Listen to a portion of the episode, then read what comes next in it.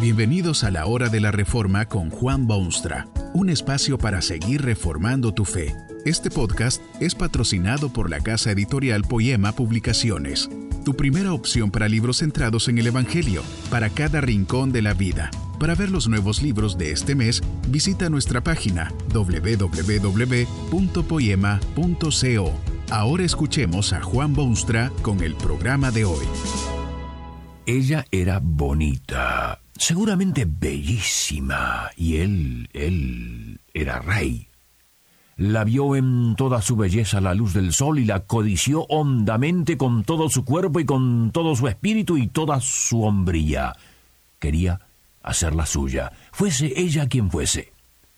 Con todos los recursos de su realeza investigó quién era y dónde vivía y todos los detalles pertinentes. Supo que era casada con uno de sus bravísimos soldados. Maldición de maldiciones se habrá dicho para sus adentros, es casada.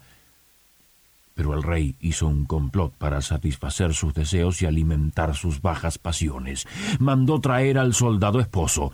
Quiso emborracharlo, pero el hombre era más soldado que esposo y no cayó en la trampa. Da órdenes que se ponga al esposo en la vanguardia de la lucha era como convertirlo en blanco de las flechas enemigas. Ahora está en libertad de tomar aquella mujer que lo tiene hechizado. Comete flagrante adulterio. Es solo con el tiempo y, y, las palabras cortantes de su profeta, que aquel rey enardecido por sus pasiones, enloquecido por sus deseos carnales, se da cuenta del mal que ha cometido, se lamentó profundamente de sus actos.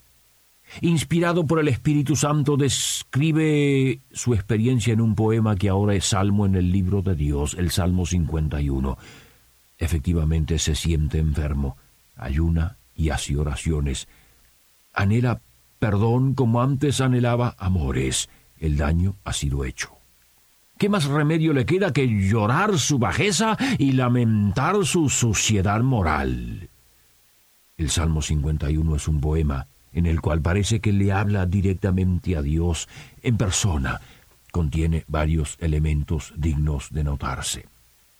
En primer lugar, es obvio que el autor se siente quebrantado de espíritu. Oiga usted cómo comienza sus clamores al cielo. Ten piedad de mí, oh Dios, conforme a tu misericordia. Rey era pero en ese momento se siente menos que el más humilde súbdito de su entero reino. Su espíritu se ha quebrantado a causa de su acto descontrolado.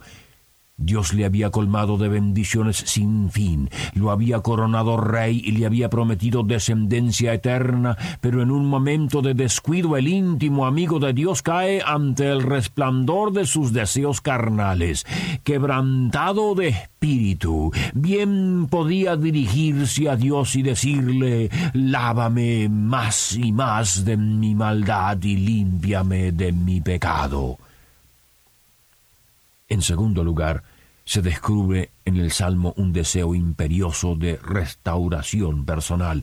No es que solamente se siente quebrantado por lo hecho, sino que con igual ardor desea regresar, volverse, ingresar de nuevo a las condiciones que antes disfrutaba. Esta es su sentida petición al Dios del cielo.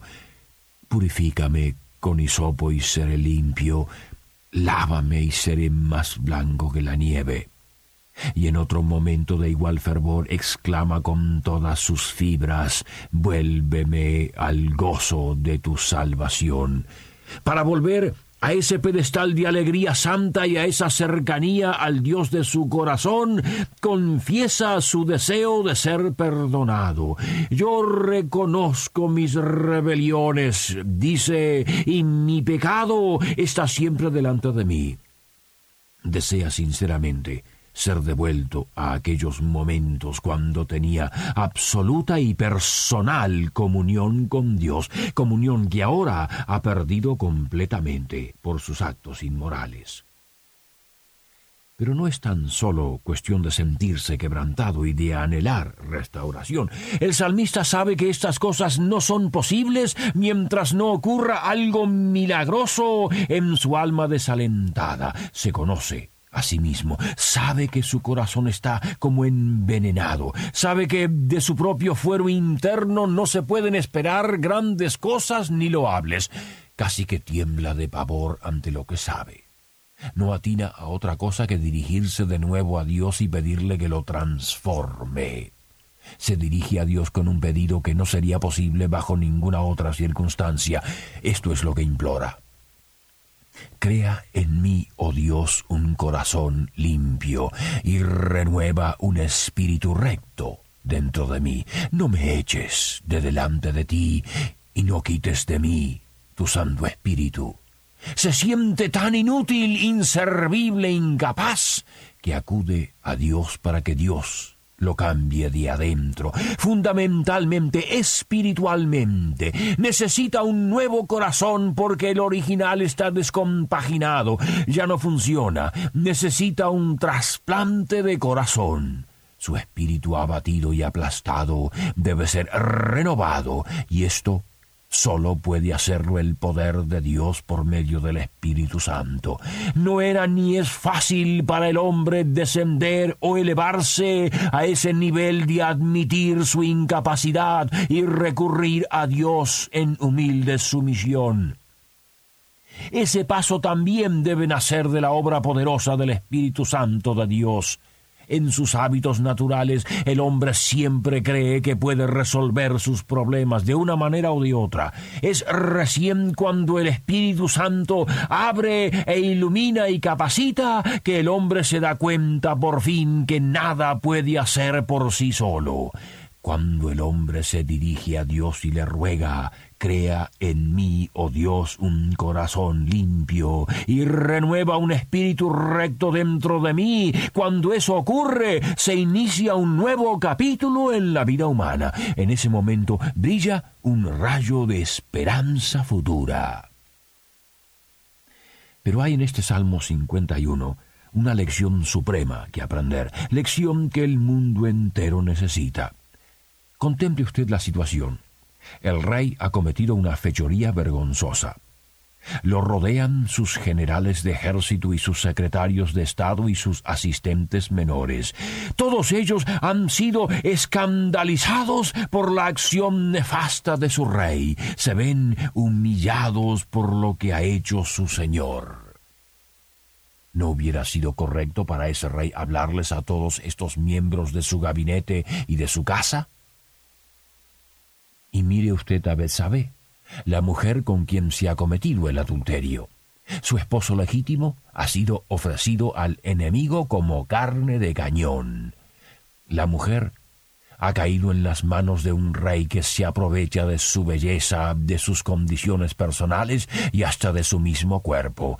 ¿No debería el rey David ocuparse en extender explicaciones y pedir perdón y dar excusas? Había sido seducida y con ello había terminado en la viudez.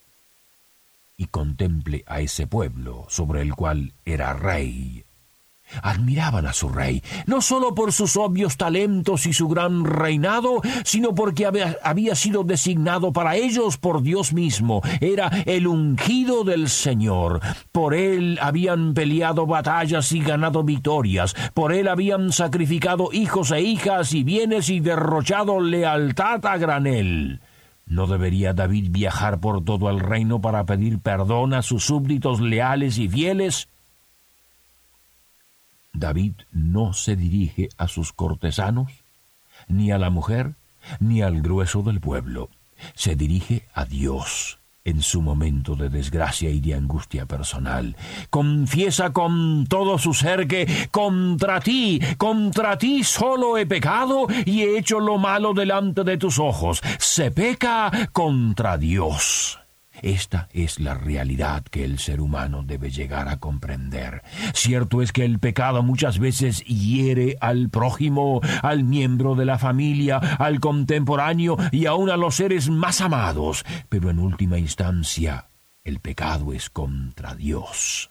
Si se ofende un amigo por su acto, ¿cuánto más se ofenderá el Dios del cielo?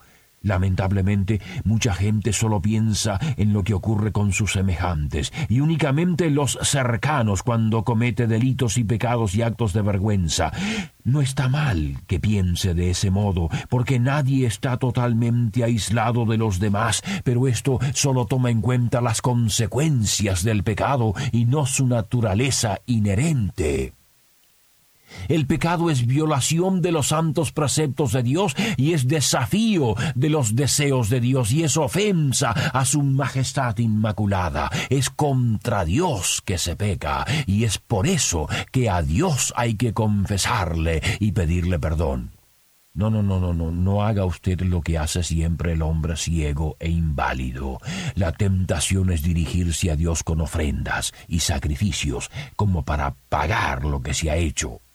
Al nivel natural de las cosas, el hombre ofrece un becerro o una paloma o un hijo primogénito o una pequeña fortuna para tranquilizar a su diosecito. Esto es lo que informa el salmista.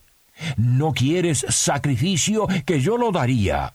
No quieres holocausto. Los sacrificios de Dios son el espíritu quebrantado, el corazón contrito y humillado no despreciarás tú, oh Dios. Dios no quiere sacrificios de parte suya, por la sencilla razón de que el único y gran sacrificio por el pecado del hombre ya ha sido ofrecido una vez en una cruz. Jesús, clavado en cruz y abandonado por Dios, es el gran sacrificio por el pecado humano, todos los pecados, los suyos también. Acuda a Cristo y Él no le echará fuera. Usted ha pecado, sí, contra Dios, y Dios ha sido ofendido, pero Dios mismo suple el sacrificio para quitar la ofensa. Por eso es que no hay salvación aparte de Jesús. Que este mensaje nos ayude en el proceso de reforma continua según la palabra de Dios. Si quieres profundizar en la exposición bíblica, puedes buscar más recursos en www.poema.co. Allí encontrarás libros que te ayuden a entender la palabra de Dios y aplicarla a tu vida. Poema, el Evangelio para cada rincón de la vida. Nos vemos en el próximo episodio de La Hora de la Reforma con Juan Bonstra.